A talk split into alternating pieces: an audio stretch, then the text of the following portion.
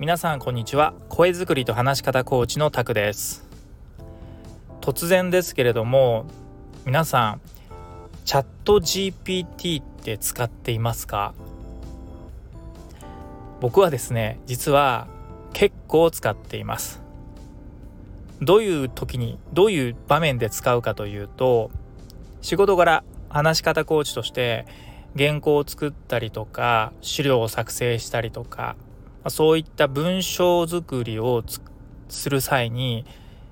チャット GPT をかなり活用しています。具体的には文章の添削をしてもらうとかあとは自分自身がまだ足らない知識っていうものをチャット GPT を使って知識を補強してもらうとかあるいは表現の仕方とかあとは言葉の意味とか定義とか解釈とかっていう、まあ、いわゆる自分自身に足りていないもの不足しているものをチャット GPT で補強したりとかそんな風に、まあ、使っているというか利用させてもらっています。っていうと、まあ、話し方コーチがチャット GPT 使うのってありなんですかって思われるかもしれませんが、まあ、僕はめちゃくちゃありだと思います。なぜかというと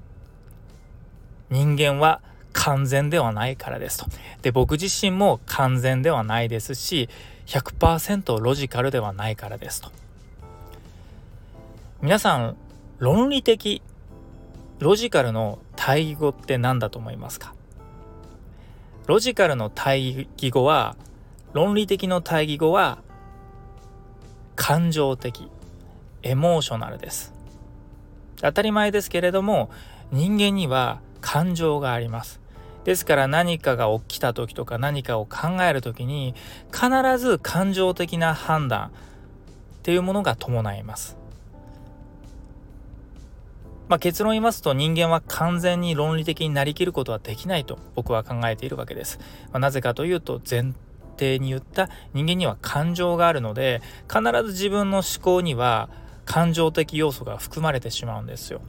だからいくら論理的に考えようとしても自分自身の感情だったりとか価値観とか経験談とかそここれまでの自分の経験からくる思い込みっていうものが自分自身の思考を左右するわけです。ですから完全に100%純度100%の論理的になることは人間である以上できないですよね。でもやっぱり人というのはですね論理性を求めるわけですで僕自身も話し方コーチをしているとですねやはり論理的に物事を考える必要がありますし論理的な使い伝え方を心がけることもありますし論理的に物事を伝える力というものを身につけていくための手法っていうのをいろんな方にお伝えしてるわけですがですがやっぱり論理的になりきることは限界があるわけです。かつ話し方に悩んだりとか自分の思考を言語化できない方っていうのはやっぱり論理的になれないとかロジカル思考になれないっていう悩みを抱えてるわけです。でそんな時にお伝えしたいのが自分自身の力だけでなんとかロジカルになろうとする必要性はないんじゃないですかと 思うわけです。ということを言ったら元も子もないんですけれども前提に述べたように人間には感情があるので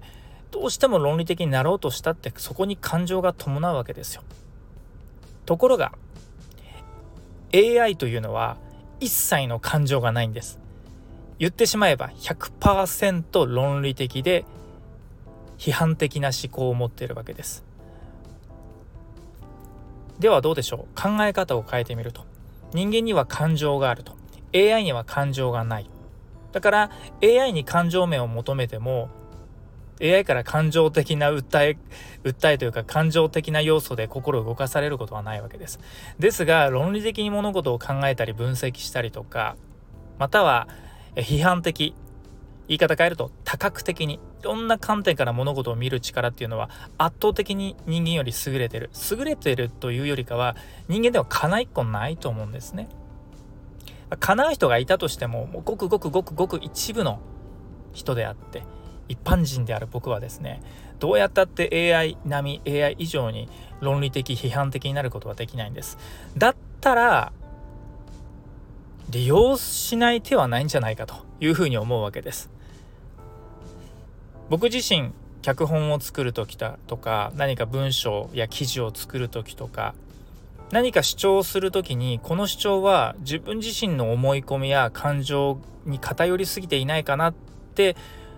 感じた時は必ずチャット GPT の意見を聞いたりとかチャット GPT の、まあ、AI の思考を頼ってあなるほどそういう見方をする人もいますよねとあそういう考え方もあるなそういう観点もあるなっていう自分自身が見切れない要素というのを AI ツールを利用しすることが多々あるわけです。そうすることによってよりですね論理的な主張とか論理的な主張のに対する組み立てっていうのが出来上がるわけです。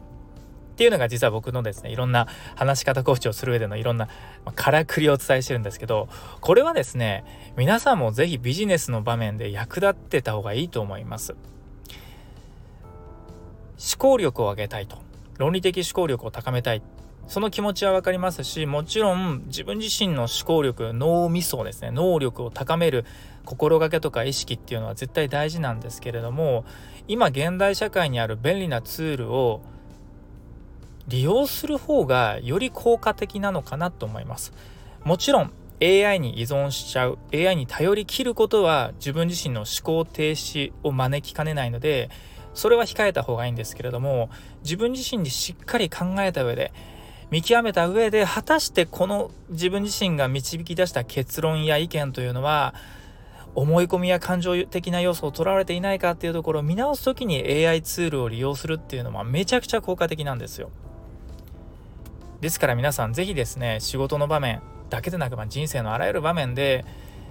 AI ツールをうまく利用するってことをしてほしいなと思います。もちろん AI だけに頼りきるわけではなくて身近な信頼できる人とか自分とは違った考え方価値観の人の考えを聞くことによって自分の中の偏りをなくす、まあ、中庸するとも言いますね。偏りすぎない。いいバランスで自分自身の思考を保っておく。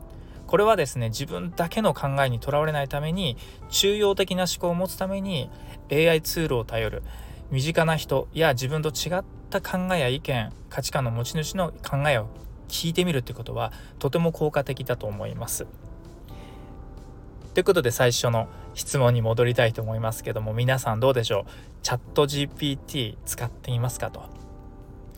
チャット GPT に依存したり使いすぎるのはどうかなと思いますけれども是非仕事の場面だったり自分自身の考えを整理する時にそういった AI ツールを使うってことも効果的なので少し皆様の仕事や人生に取り入れてみるのもありなんじゃないかなと思いましてこうやって音声に収めました。というところで今日はこの辺りにしたいと思います。皆さん今日もいい一日をお過ごしください。そして最後までお聴きいただきありがとうございました。また次の音声でもお会いしましょう。それでは。